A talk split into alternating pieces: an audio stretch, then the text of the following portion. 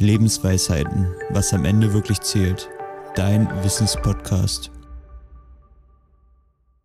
Ja, hallo, schön, dass du bei dieser Podcast-Folge dabei bist. Heute geht es darum, dass ich die letzten beiden Interviews nochmal rekapitulieren möchte. Ich möchte nochmal das zusammenfassen, was mir aufgefallen ist, was ich dir jetzt nochmal mitgeben möchte. Genau, da möchte ich auch nicht groß herumquatschen, sondern direkt anfangen. Ist mir wirklich nochmal bewusst geworden, was für einen krassen Lebensstandard wir heute hier in Deutschland haben. Also ich habe ja viel mit, mich mit beiden unterhalten und da wurde heute auch gesagt zum Beispiel, dass die ganzen Briefe, die wurden nochmal aufgeschnitten dann nochmal umgekehrt und zugeklebt. Oder beispielsweise hatte eine Person einen Krug und da wurden alle möglichen Stofffetzen einfach reingelegt und zum Schluss wurde daraus ein Beutel gemacht, der verwendet worden ist. Und das ist halt heutzutage auch überhaupt gar nicht mehr vorstellbar, weil wir würden uns einfach irgendeine Tüte kaufen oder irgendeinen Beutel oder irgendwas. Und die haben halt echt aus diesem Stofffetzen noch einen Beutel gemacht. Dadurch wird mir halt echt nochmal krass bewusst, was für einen heftigen, guten Lebensstandard wir einfach haben wie krass wir das wertschätzen können, dass es uns jetzt so gut geht, dass wir uns gar keine Gedanken darüber machen müssen, ob wir morgen genug Essen haben werden, ob wir einen Schlafplatz haben werden und sowas. Also das ist für uns ja alles gar kein Problem und äh, so schnell nimmt man das, glaube ich, auch als selbstverständlich hin. Obwohl das halt eigentlich nicht selbstverständlich ist, wie wir sehen. Und das finde ich halt echt richtig, richtig, richtig krass, muss ich sagen. Und bei Helene war halt der Ratschlag, dass man sich immer neue Leute suchen sollte, um zu reden. Also das war die Sache, die Helene der jüngeren Generation als Tipp oder als Ratschlag mitgeben wollte. Da habe ich auch nochmal drüber nachgedacht und ja, das finde ich halt einfach sehr sinnvoll, weil ich habe das halt auch oft in meinem Leben gemerkt, dass ich vor großen Entscheidungen stand und da hat mir es immer viel gebracht, dass ich mich mit vielen Leuten unterhalten habe, möglichst echt sehr, sehr viele, um ein breit diversifiziertes Bild zu haben. Also das hat mir extrem geholfen. Da habe ich halt wirklich immer gemerkt, das hilft mir richtig viel, da habe ich auch unterschiedliche Leute gefragt, wo ich wusste, okay, der hat die Einstellung, der andere hat komplett die andere Einstellung, aber ich wollte beide hören, um alle Meinungen mal gehört zu haben und mir dann schlussendlich mein eigenes Bild daraus zu machen. Und was mir da auch immer bewusst geworden ist, dass ich halt wirklich meine eigene Entscheidung treffen musste. Also man konnte richtig viel von anderen zuhören, aber die Entscheidung muss man selbst treffen. Also es ist halt wichtig, finde ich, wenn man sowas macht, dass man halt immer guckt, suche ich gerade nach unterschiedlichen Meinungen oder suche ich gerade jemanden, der mir die Entscheidung abnimmt. Und da finde ich halt ganz wichtig, dass man nach Meinung sucht und nicht nach Entscheidungsabnahme. Erfolge motivieren ja schlussendlich. Erfolge ist ja das, was uns motiviert. Wenn wir irgendwas starten und ganz egal was es ist, wenn du nie Erfolge hast, dann kannst du halt nicht motiviert bei der Sache bleiben. Also wenn du in der Schule bist und du lernst richtig viel, machst super viel und du hast nur schlechte Noten, dann kannst du nicht mehr motiviert bleiben und dann irgendwann, das geht, funktioniert einfach nicht mehr so. Die Menschen hören dann auf. Also je mehr Rückschläge man hat während einer Sache, desto wahrscheinlicher ist es auch, dass man aufhört.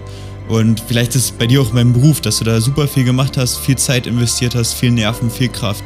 Aber du hast gemerkt, es hat irgendwie nicht richtig funktioniert. Und wenn es dann halt nicht richtig funktioniert, dann wird man halt demotiviert und macht halt einfach nicht mal weiter. Wenn du jetzt beispielsweise anfängst, in einem Unternehmen zu arbeiten und äh, du dir vorstellst, dass du dann irgendwann Abteilungsleiter oder Abteilungsleiterin bist. Und wenn man sich das allein schon visuell einmal vorstellt, dann kann ihn das unglaublich motivieren, weil man weiß, okay, das und das kann ich irgendwann erreichen. Das motiviert halt extrem. Genauso motiviert es mich halt zum Beispiel, dass ich jetzt äh, gemerkt habe, dass mir einfach wichtig ist, dass ich das Leben ganz bewusst genieße, dass ich einfach jeden Moment genieße und alles wertschätze und einfach alles tue, was mir halt gut tut, weil es mich einfach ultra motiviert, wenn ich mir das einmal visuell vorstelle, wenn ich irgendwann alt sein werde, dass ich einfach reflektieren möchte und einfach keine Reue habe, sondern einfach glücklich bin, dass ich alles zum Schluss positiv reflektieren möchte und dafür werde ich halt auch kämpfen und das motiviert mich, dieses Bild am Ende. Da habe ich auch ein Buch gelesen, das hieß Die sieben Wege der Effektivität. Das ist von Stephen Ray Conny. Und in diesem Buch ging es halt echt viel darum, dass man halt das, wenn man das startet, schon das Ende sieht und sich das halt ausmalt. Und genau diesen gleichen Effekt haben wir halt, wenn wir Vorbilder suchen. Vorbilder können uns einfach inspirieren und motivieren. Und genau das, was ich meinte, das erreichen wir einfach, wenn wir Vorbilder haben, dass wir schon am Anfang das Ende sehen. Eine Sache, die Claudia nochmal gesagt hatte, die jetzt 89 Jahre alt ist, als ich meinte, was für einen Ratschlag sie hat oder was so schöne Momente im Leben waren, hatte sie sich direkt daran erinnert, an die Urlaube. Und sie meinte als Beispiel, dass sie in den Harz gefahren sind oder zur Nordsee. Und das hat mich auch nochmal inspiriert, weil ich bin auch total ein Fan vom Reisen.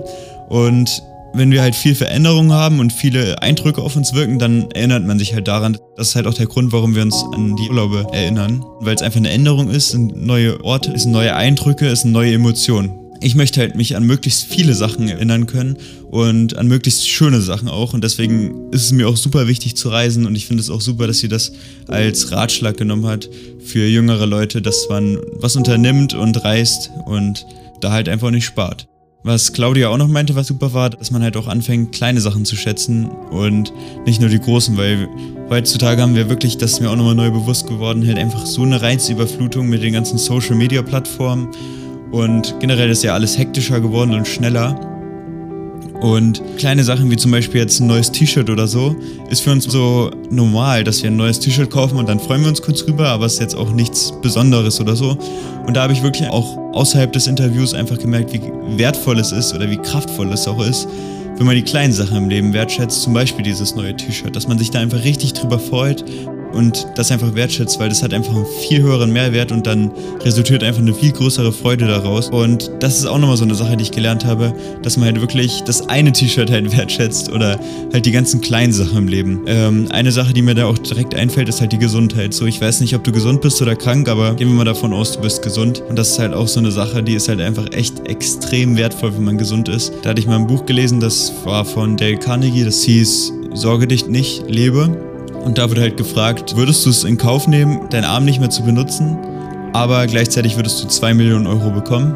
Und wenn ich mir das überlege, okay, 2 Millionen Euro ist schon echt eine nice Sache, könnte man gut investieren in Aktien oder in Immobilien, aber das wäre es mir halt niemals wert. Also der Arm ist mir halt viel mehr wert und wenn wir das jetzt noch auf die Beine übertragen, dann wären es ja insgesamt schon 8 Millionen Euro.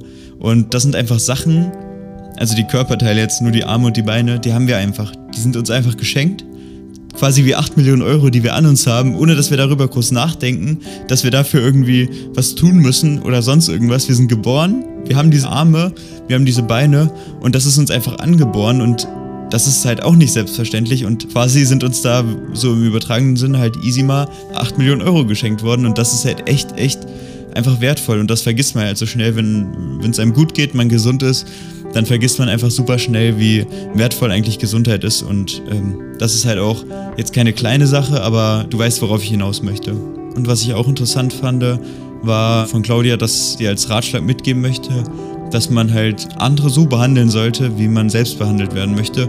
Und ich finde, das ist auch ein super Ratschlag, weil ich bin der Meinung, wenn jeder danach handeln würde, dann wären wir auf jeden Fall auf einem viel besseren Planeten. Aber man denkt halt oft an sich selbst und äh, nicht unbedingt an den anderen oder ob der andere jetzt auch so behandelt werden möchte. Und sie meinte halt auch, dass es wichtig ist, dass man nicht so schnell urteilt und dass man nachdenkt, bevor man irgendwas sagt. Und das ist mir halt auch immer wieder aufgefallen in meinem Leben, dass ich über Menschen geurteilt habe, wenn ich sie gesehen habe oder wenn ich mich mit ihnen unterhalten habe oder was von ihnen gehört habe und schon direkt in eine Schublade gepackt habe oder geurteilt habe oder sie irgendwelche Taten gemacht haben wo ich das überhaupt nicht verstanden habe. Beispielsweise in meinem Jahrgang gab es ein Mädchen, da haben wir einen Roman behandelt und, und da war es halt noch nicht klar, ob Mädchen halt gegen ihren Willen angefasst worden war oder halt ähm, mit ihren Willen quasi oder ob sie damit einverstanden war. Und da ist dann halt ein Mädchen komplett ausgerastet, wo ein Freund von mir halt meinte, dass er das halt so interpretieren würde aus dem Buch, dass das auch mit der Einverständnis von dem Mädchen halt stattgefunden war oder ist. Und das war halt auch nicht klar definiert, also man könnte da auch viel interpretieren. Aber es war halt das Szenario, dass dieses Mädchen halt rausgerannt ist oder rausgegangen ist und halt unbedingt recht haben wollte, dass sie gegen ihren Willen angepackt worden ist und da halt auch super emotional wurde. Und mein Freund hat es halt auch überhaupt nicht verstanden und dann urteilt man halt super schnell, hä, warum rastet die Person jetzt so aus und wird gleich so emotional und angreiflich. Aber als ich dann später mitbekommen habe, dass sie halt selbst mal vergewaltigt worden ist, lief es mir ganz kalt den Nacken runter und dann wurde mir halt auch bewusst, wie, wie schnell ich geurteilt habe und wie falsch das einfach war. Und dass man halt oft einfach über Menschen urteilt oder sie schlecht ansieht oder sonst was, obwohl man eigentlich gar nicht richtig weiß, was in deren Leben abgeht. Und das war halt das, was äh, Claudia sagen wollte. Dass es einfach wichtig ist, dass man halt, ja, so wie sie es gesagt hat, dass man vorher nachdenkt, bevor man spricht und nicht so schnell urteilt, weil man urteilt viel zu schnell und weiß halt gar nicht wirklich, was in deren Leben abgeht. Das ist das, was mir aufgefallen ist in diesen Gesprächen und das möchte ich dir jetzt einfach hier nochmal mitgeben, ein bisschen ausführlicher erläutern, was ich da für Erkenntnisse rausgezogen habe. Und dann bis zum nächsten Mal.